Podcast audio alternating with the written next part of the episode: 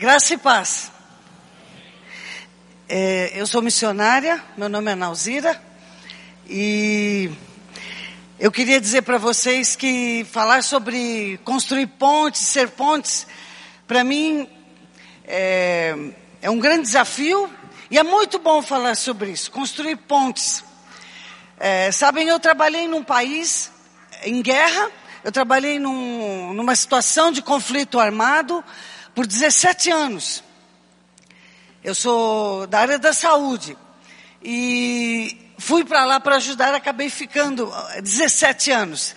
Então eu trabalhei em Angola e é um país de linha era era, né, um país de linha marxista-leninista e eu trabalhava com o governo. E é interessante o que, que aconteceu nesse período. É, eu convivia com os dois lados. Eu tinha amigos comunistas, eu tinha amigos marxistas, eu tinha amigos da igreja, amigos cristãos, era uma salada de fruta. E era interessante que, é, é andando pelo país, Aí você encontrava a turma do, a turma do, do, da cor X, a turma da cor Y. Não, vamos libertar, libertação. Aí o outro, ah, vamos libertar. E passei esses anos todos ouvindo discursos parecidos. Não é? Eu tenho a solução para o país, eu tenho a solução para o país. E a gente convivia ali naquele meio. Eu como missionário estava ali, naquele meio. E é interessante, sabe, que às vezes eu vejo o nosso país e, e o mundo mesmo tão polarizado. E era, sabe, uma, eu muitas vezes pensei assim, ah, eu sou uma mulher aqui, não tenho nenhuma importância. Ah, no início, quando eu cheguei, eu falava assim, o que, que eu estou fazendo aqui, Senhor? Por que, que eu estou aqui? É, tão pouco eu podia fazer, como mulher e, e como estrangeira. E depois de alguns anos aqui no Brasil, depois de alguns anos aqui, já no Brasil, eu encontrei uma pessoa das Nações Unidas. E esses anos ali, vi muita gente da ONU sendo pontes. Muita gente da ONU tentando fazer as pessoas conversarem. Pessoas da ONU sendo pontes, tentando ligar tendências, tentando é, é, levar as pessoas a uma conversa. E então, depois de alguns anos aqui, eu estava num congresso, entrou um senhor, todo arrumado e tal, e depois ele veio falar comigo e disse assim, missionária, e ele se identificou. Quando ele se identificou, eu fiquei assim, porque eu ouvia falar dele lá, ele era do grupo da ONU, e eu me sentia um Zé Peão. E este homem é, me contou, olha, Sabe que quando eu estava entre os quartéis tentando fazer os líderes, o líder da guerrilha, o líder do governo conversar, ele conta uma experiência que ele estava lá no quartel, aí a guerrilha dizia, ah, mandou o senhor sentar aqui e esperar. Aí ele esperava, daqui a pouco chegava alguém e dizia assim, ah, agora é para o senhor vir aqui na sala X, espera ali. E ele disse assim, começou a ficar triste, porque vai lá, vai aqui. E numa certa sala que ele está, já meio chateado, ele abre um Novo Testamento dos Gideões lá e começou a ler. Foi, eu vou é ler, que assim. E quando ele está lendo, é, passa um militar todo cheio de, de credenciais e disse assim: Ah, o senhor é cristão? E aí ele disse assim: Sim, sou. Ah, e o senhor conhece a missionária Nauzira? E ele falou assim: Conheço. Ele falou: Ana, nunca tinha te visto, mas falei que conhecia. Sim, sim. Ah, porque o senhor não falou logo, né? E ele disse assim que ali mudou muito o tratamento depois para ele. Vamos lá e tal, tal, tal. Sabe por que eu estou contando isso? Às vezes você fica assim: como vou ser ponte? Como posso ser ponte? Como construir pontes? O que é construir ponte? O que é ser ponte? Nosso país, o mundo. Essa fragmentação toda. Sabe, acima de tudo, é o nosso exemplo, é seu estilo de vida, amém, gente? Mas nós podemos construir pontes. Eu queria dizer para vocês, não sei quantos conhecem a história da Agnes Furey. Ela esteve no Brasil. Ah, ano passado, ela falou em alguns lugares aqui. Quantos acompanham aquela série de vídeos da Human? E ele fala, então, são histórias ao redor do mundo. O que é ser humano? O que significa ser humano? E, e tem a história de um menino ali que chama-se Leonard. E esse Leonard foi recuperado das drogas, do crime. E a filha da Agnes estava cuidando do Leonard. A filha da Agnes estava tratando do Leonard. E numa das recaídas, o Leonard mata a sua filha. Você deve conhecer essa história, tem? Depois você pode pegar o vídeo. O vídeo com o Leonardo contando, dando o seu depoimento. E o Leonardo mata ela e a criança dela. Então a Agnes transforma o seu sofrimento em esperança. E ela então vai, depois de alguns anos, ela começa a se aproximar dele é, através de correspondências no presídio, não é? E é interessante, eles começaram a se corresponder. Então ela transformou esse luto dela em esperança e por meio desse sofrimento dela, ela criou grupos de apoio na internet e, e também pessoalmente. E ela trabalha então com princípios de justiça restaurativa onde o ofensor, a vítima, parentes, a comunidade atingida por tragédias são sensibilizados e orientados a analisar a situação sob diversos lados e conjunturas. Então, o objetivo qual é, irmão? Gerar uma cultura de perdão e amor. Não é? é principalmente jovens e adolescentes em situação, em contexto de violência. E alguém perguntou para Agnes, por quê? Por quê? O que levou você a perdoar o assassino da tua filha? Por que você não só perdoou, mas você mantém essa correspondência agora é, tem essa amizade e isso foi a, catapultou você para criar esse movimento. E ela responde assim: o que, o que me fez fazer isso, o que me marcou, foi o respeito pela história dele. Achei interessante ela dizer: o respeito pela história do Leonard não é? Um jovem maltratado pelo seu padrasto, o padrasto deu a ele uma visão de amor que era cacetada, não é? O respeito também ao fato de que a morte de Cristo foi para ele também. O respeito, não é? Que Leonardo também é a imagem e semelhança de Deus. Essa história da, da Agnes me impacta muito. Mas construir pontes, eu pensando nisso, Senhor, o que é construir pontes, o que é essa cultura de pontes, não é? Acima de tudo, eu, eu tentando conceituar algumas coisas, eu pus trabalhar por uma cultura que vai criar conexões, unir, religar, intermediar, uma cultura de interdependência que trabalha em favor dos interesses de coletividade. Isso é uma cultura de pontes, isso é construir pontes. William Ury é um professor de Harvard, ele é um, ele é um especialista em negociações. Ele é chamado no mundo inteiro para fazer, para trabalhar negociações. Isso que eu falei para vocês da ONU em Angola, o William faz ao redor do mundo. Tentar fazer as partes sentarem e conversarem.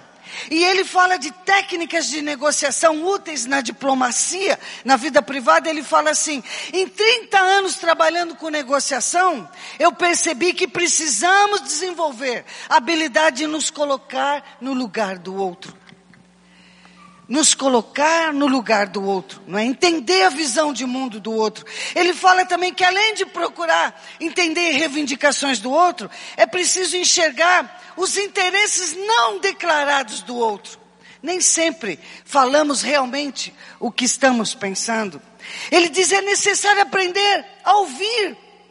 Eu falo muito isso para os meus alunos. O, o, até eu trouxe, o livro vai estar lá na, na, na Megstore. É que eu já ia falar Voc Village. É é, vai estar ali. E, e eu trabalho essa questão da alteridade, essa coisa do respeito ao outro, a outra história, não é? Aprender a ouvir. Há quem pense que negociação é falar. Negociação não é falar.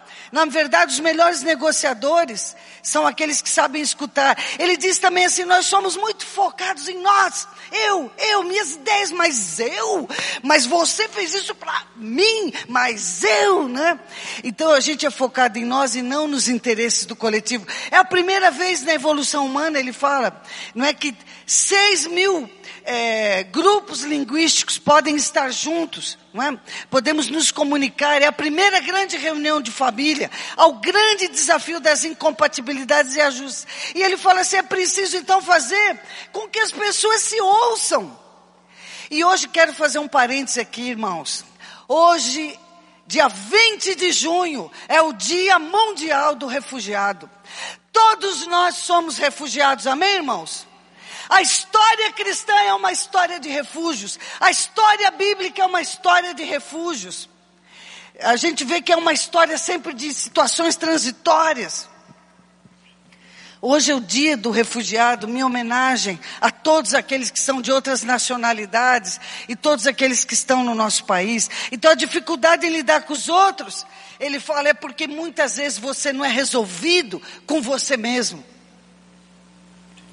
Não existiria conflito se as partes envolvidas se concentrassem no que realmente interessa, nos, nos objetivos gerais, não é?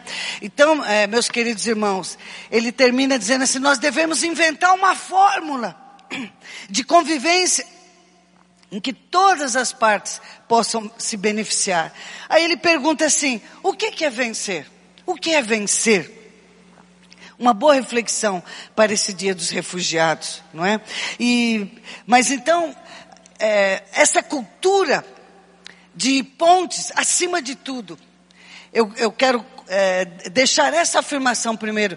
É uma cultura, essa cultura de, de pontes, construir pontes, é essa capacidade de, de você se colocar no lugar do outro. Essa é a melhor, uma das maiores coisas que podemos fazer para construir pontes, não é? Eu trabalho muito essa questão, a minha pesquisa sobre alteridade, né? Alteridade é essa capacidade de você é, se colocar no lugar do outro, nas relações interpessoais, não é? E a gente vê que nós vivemos dias de ilhas.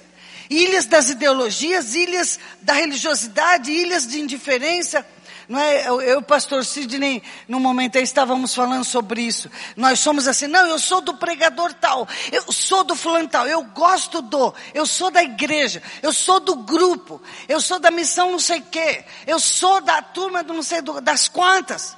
Mas nós temos que dizer, eu sou do reino de Deus. Eu sempre falo assim para os meus alunos, eu não sou da missão integral nem desintegral, eu sou da missão. A missão de Deus a Missio Dei é algo maravilhoso, é o que Deus quer fazer em todo o mundo. Todo o trabalho de Deus no mundo é a missão dele, não é? Os psicólogos falam assim que nós estamos passando por uma epidemia de narcisismo, não é? E a palavra de Deus fala em Mateus, irmãos, Mateus capítulo 22, 37, quando Jesus, quando pergunta, qual os maiores mandamentos, Senhor? E ele diz assim, ele resume: amarás o Senhor teu Deus de todo o teu coração, de toda a tua mente, tua força, teu entendimento. E amarás o teu próximo como a ti mesmo. O outro como você mesmo. Então, é, por que, que eu vou amar o outro como, como a mim mesmo? Porque o outro sou eu. O outro é você. Amém, irmãos? A história parece que não nos ensina. Não, não, não, Quer dizer, ela ensina, nós é que não aprendemos com a história. Esses dias eu estava ouvindo uma afirmação do Papa Francisco sobre essa questão da Europa e o Brexit e não sei o que, a minha turma, vamos separar aqui, vamos.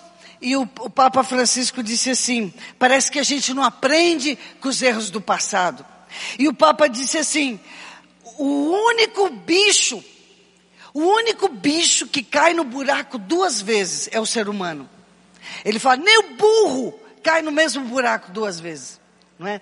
é eu, eu, falei assim, palavras sábias do, do Papa. Mas vindo aqui para a palavra de Deus, queria que você abrisse aqui comigo sua Bíblia em Hebreus capítulo 11. Hebreus 11.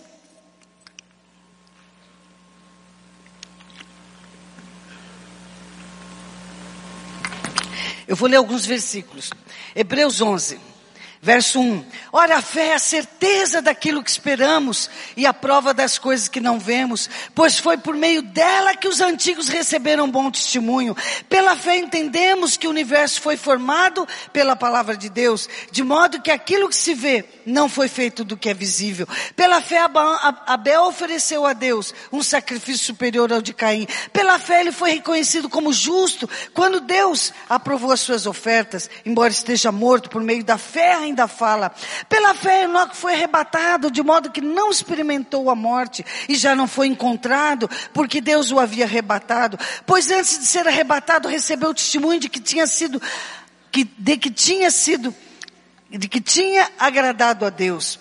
Sem fé é impossível agradar a Deus, pois quem dele se aproxima precisa crer que ele existe e que recompensa aqueles que o buscam. Pela fé, Noé, quando avisado a respeito de coisas que ainda não se viam, movido por santo temor, construiu uma arca para salvar sua família. Por meio da fé, ele condenou o mundo, tornou-se herdeiro da justiça, que é segundo a fé. Não vou ler tudo não, tá? Pela fé, Abraão, quando chamado, obedeceu Dirigiu-se a um lugar que mais tarde receberia como herança, embora não soubesse para onde estava indo. 9. Pela fé peregrinou em terra prometida, como se estivesse em terra estranha. Viveu em tendas, bem como Isaac e Jacó, co-herdeiros da mesma promessa. Pois ele esperava a cidade que tem alicerces, cujo arquiteto e edificador é Deus. Pela fé Abraão e também a própria Sara, apesar de estéreo e avançada em idade, recebeu o poder para gerar um filho, porque considerou fiel aquele que lhe havia feito a promessa. Assim, daquele homem já sem vitalidade, originaram-se descendentes tão numerosos como as estrelas do céu e tão incontáveis como a areia da praia do mar. Todos estes viveram pela fé. Morreram sem receber o que tinha sido prometido. Viram-no de longe e de longe o saudaram, reconhecendo que eram estrangeiros e peregrinos na terra. Os que assim falam mostram que estão buscando uma pátria. Se estivesse pensando naquela de onde saíram, teriam oportunidade de voltar. Em vez disso, esperavam eles uma pátria melhor, isto é, a pátria celestial. Por essa razão, Deus não se envergonha de ser chamado o Deus deles e, de, e lhes preparou uma cidade não é? é? Esse texto aqui nos mostra assim, pessoas que sabiam que estavam de passagem. Poderia ler todo o trecho aqui para você, pela fé, pela fé. E se sacrificaram, deram o melhor de si, trabalharam. Mas o texto eh, nos mostra assim, eles não viram a garantia, a, a a promessa cumprida. Sabiam que estavam de passagem, não é? Nós vemos que construir pontes é trabalhar por uma cultura de fronteira. Eu não tenho que, não, mas o que eu vou ganhar? Como é isso? Aqui é minha turma, aqui é minha praia. Eles se anularam para participar dos propósitos de Deus para o mundo. Abriram mão de status, de posições. Ponte, irmãos. Ponte é um lugar de passagem. Ponte nos dá ideia de passagem. Ninguém acampa em cima de ponte, isso até, pode até ter em comercial, em marketing. Ninguém vai construir um prédio em cima da ponte. Ponte é para passar, ponte é para ligar, ponte é para unir, ponte é para conectar, ponte é para encaminhar, ponte é para pavimentar outras possibilidades facilitar caminhos. Jesus, nosso grande exemplo, com a sua morte, construiu a ponte que eliminou a separação. Nós estávamos separados e ele fez a ponte, aleluia, né? Nos tirou do isolamento. Você estava isolado. Ele foi a ponte, ele fez a ponte para nós. A ponte se anula ela se anula, muitas vezes ela não tem identidade para reaproximar, para dar vida. Muitas vezes a gente fala assim, ah, você passa a ponte X, vai estar tá lá, o bairro tal, não sei o quê. Na Bíblia tem histórias lindas de pontes, de gente que ficou no meio, não é? A gente vê a história de Jonatas, que se anulou, se anulou, ficou no meio para Davi reinar. Jonatas disse, cara, você que vai reinar, fica tranquilo, você vai ser o rei. E ele era o príncipe, ele podia dizer: Olha, você está roubando minha posição, que ameaça para mim. É, Abigail ficou no meio também. Abigail podia fugir quando soube que Davi estava vindo ali para destruir tudo. por causa do seu marido Nabal. Ficou no meio do egoísmo da casa dela, do marido, e entre Davi que queria matar tudo. Nós vemos João Batista no meio também, não é? é João Batista no meio de tudo, João Batista dizendo, é, é que eu vi ali o, o tempo, fiquei preocupado. João Batista dizendo, não sou eu, é, aquele que vem depois de mim é maior que eu. Abigail podia dizer, tchau mesmo, você buscou essa situação, eu vou me embora. Mas ela arriscou, foi um tipo de Cristo e falou assim, eu vou deixar Deus me usar, não é? O mal precisava parar e ela, Deus usou sua vida para impedir Davi de fazer uma besteira e Deus poder cumprir seus propósitos na vida dele. Abigail é uma ponte que impede Davi de fazer uma grande besteira, não é? Resolver do seu jeito. E ela falou assim: Davi, Deus vai tirar o mal, mas é no tempo dele, na hora dele, do jeito dele. E construir pontes, então, irmãos, é trabalhar por uma cultura de interdependência. Nos interdependermos. E no final de Hebreus, se você ler aqui a partir do 32, veja só alguns versículos. Diz assim: Que mais direi? No verso 32. Não tenho tempo para falar de Gideão, de Baraque, de Sansão. Aí ele vai falando: apagaram o fogo, apagaram o poder do fogo, escaparam do fio da espada, da fraqueza tiraram força. E ele vem falando, não é?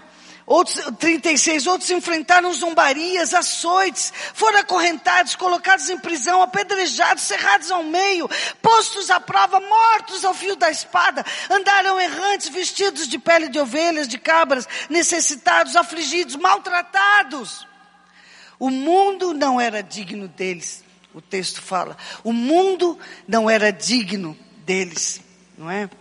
O 39, todos esses receberam bom testemunho por meio da fé. No entanto, nenhum deles recebeu o que havia sido prometido. A Bíblia a mensagem diz: nenhum recebeu a recompensa prometida. Esses heróis se doaram, se sacrificaram para realizar a missão, pavimentar o caminho para nós. A gente vê assim hoje, às vezes, Quantas ilhas nós estamos vivendo, mesmo no meio evangélico, né? Eu me basto, a gente hoje estava conversando sobre isso aí. Eu me basto, eu sou da comunidade X, não preciso de mais ninguém, etc. Não é? Construir pontes é fazer conexões, promover parcerias, alavancar pessoas. Irmãos, que coisa linda. Às vezes você vai falar assim, mas ninguém me reconhece, eu não estou aparecendo, mas ponte não aparece. A ponte é para alavancar, é para catapultar, não é? Promover parcerias, unir pessoas. Eu acho lindo essa possibilidade, o que o texto de Hebreus fala para nós, unir pessoas para nós alcançarmos objetivos maiores para o reino de Deus. Amém, gente? Isso é ser ponte. Não é você pensar no seu status e eu ganho quanto ou eu faço o quê. E, e eu quero dizer para você antes que eu me esqueça. Eu até estou com a minha camiseta que todos somos vocacionados. Amém, irmãos? Não existe isso de que o pastor, o missionário, o, a elite ou tal. Todos nós temos vocação, todos nós somos da família de Deus e na família todos são chamados, vocacionados com alguma função. Fico feliz com a tarde de ver todo mundo aí trabalhando aqui da igreja, todo mundo envolvido. Todos temos vocação, todos somos vocacionados. Todos participamos do que Deus quer fazer no mundo. Então, é, essa cultura de pontes é criar essa interdependência, unir pessoas para alcançarmos objetivos maiores. Amém, gente? Unir pessoas para alcançarmos os objetivos maiores de Deus. O mundo não era digno deles. E é interessante, o 39 diz: ninguém, nenhum deles recebeu a recompensa prometida. Nenhum deles. O verso 40, eu vou ler para vocês na Bíblia Mensagem. Depois lê aí com calma. 11:40, o último versículo. Olha que coisa linda. Não sei se só eu que sou jumenta, mas para mim Deus me deu uma cacetada com esse versículo. O verso 40 diz assim: Deus tem um plano melhor para nós. Que nossa fé se junte a deles para formar um todo completo, como se a vida de fé que eles tiveram não fosse completa sem a nossa. Irmãos, Hebreus termina com uma chave de ouro, dizendo assim: se você parar no meio do caminho, nós não estamos construindo ponte nenhuma, nós não estamos dando continuidade. Hebreus 11 está falando dessa galeria, desses heróis da fé, ralaram, deram sangue, se sacrificaram, mas sabe, é como se agora eles morressem na praia. Se nós paramos no meio do caminho, nós podemos atrapalhar essa engrenagem de Deus, impedimos que os objetivos de Deus sejam alcançados. É o que Hebreus está falando, não sou eu. Hebreus está dizendo justamente isso. Na NVI diz assim: Deus havia planejado algo melhor para nós, para que conosco fossem eles aperfeiçoados. O trabalho deles é, vai ser completado com esse bastão que você pega e você dá continuidade. Aleluia, irmãos. Amém. Se você parar, você, você emperra a engrenagem. Sofreram, lutaram, mas não vamos deixar eles morrerem na praia. Se nós não damos continuidade, irmãos, uma cadeia pode ser interrompida. Eu estou terminando então. Uma corrida, isso é uma corrida que vai passando o bastão. Ah, no capítulo 12 ele começa, o autor de Hebreus começa dizendo assim: então, gente, e agora, pessoal? No 12 ele, ele vai falar assim: e agora? E agora, com tudo isso que nós ouvimos? Ele fala assim: vamos, vamos nos livrar de tudo que nos acorrenta, que nos prende, que nos segura, tudo que impede de eu ser o que Deus quer que eu seja, tudo que possa impedir de eu fazer o que Deus quer que eu faça, tudo que pode impedir de eu cumprir os propósitos na minha vida. É o capítulo 12 que ele diz assim: agora, e é uma turma que está lá torcendo para nós, o capítulo 12 fala, não é? Então, se eu desisto, eu interrompo a cadeia, eu posso quebrar o ciclo de Deus. Não completamos a conexão, a missão. Isso é ser ponte. Então, irmãos, por isso, não podemos desistir. Amém, irmãos? Não podemos desistir. Temos um exemplo a seguir. Temos uma torcida por nós. E precisamos trabalhar para completar os objetivos. O melhor a fazer é continuar. Você quer desistir? Você está pensando também assim, ah, mas olha, ninguém me valoriza, ninguém, é, não sou reconhecido. Ah, porque é, uma pessoa uma vez contou para mim, achei muito engraçado. Eu falei, Nalzira, minha música, sabe qual é? Ele trocou a letra, né? Eu não consigo ser reconhecido por ninguém, né? Você quer desistir? Eu podia te contar aqui mil histórias de quantas vezes eu quis desistir. Ontem até estava contando para os meus alunos, que foi o último dia de aula, despedida. Eu estava contando que uma das vezes, uma das vezes, eu estava lá com tifo, com malária, com tudo. Eu estava Maria Pereba. E falou assim, a ONU já tinha falado com o meu chefe, meu chefe foi me visitar e um médico da ONU todo assim falou assim: "Olha, não, o médico não falou assim, né? Mas o médico falou assim: "Vocês têm que tirar ela daqui. Porque ela vai morrer. Se ela tiver mais uma malária, ela morre, porque esse fígado aí não vai aguentar mais." Quantas vezes, quantas coisas Deus cuidou de mim, né? Deus cuidou de mim. Então, é, meus queridos irmãos, é, somente com a nossa história, juntos nós podemos formar um todo completo. Amém? Somente com a sua história e você sendo o que Deus quer que você seja, nós vamos fazer esse todo completo que Deus quer. Nós poderemos completar a deles também. Você já parou para pensar que o Abraão, que o Moisés, que o Davi, o texto de Hebreus fala que eles não viram a recompensa prometida. E que o último versículo diz que Deus planejou algo melhor, que tudo viria junto com a gente. Então, que coisa maravilhosa. Então, queridos irmãos, que a gente possa nessa manhã refletir sobre isso.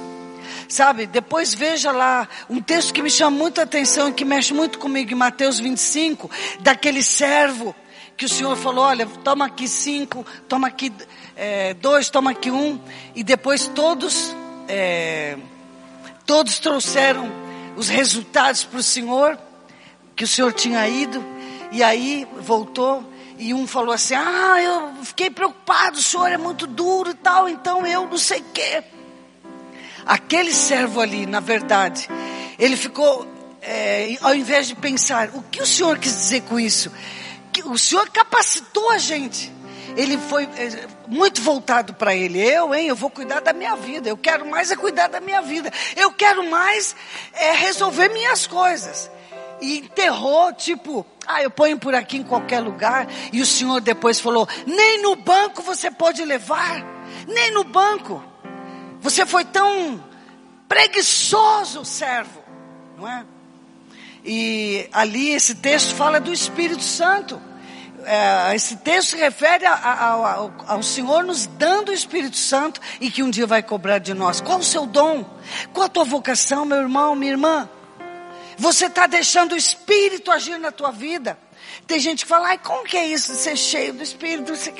O, o, o Espírito está com a gente. Todo crente tem o Espírito Santo. Agora, permitir e se entregar e permitir que Deus trabalhe na nossa vida vai depender de cada um de nós. Então, queridos, eu quero terminar dizendo, né, nós não podemos desistir, não podemos, porque temos um exemplo a seguir, temos essa torcida por nós.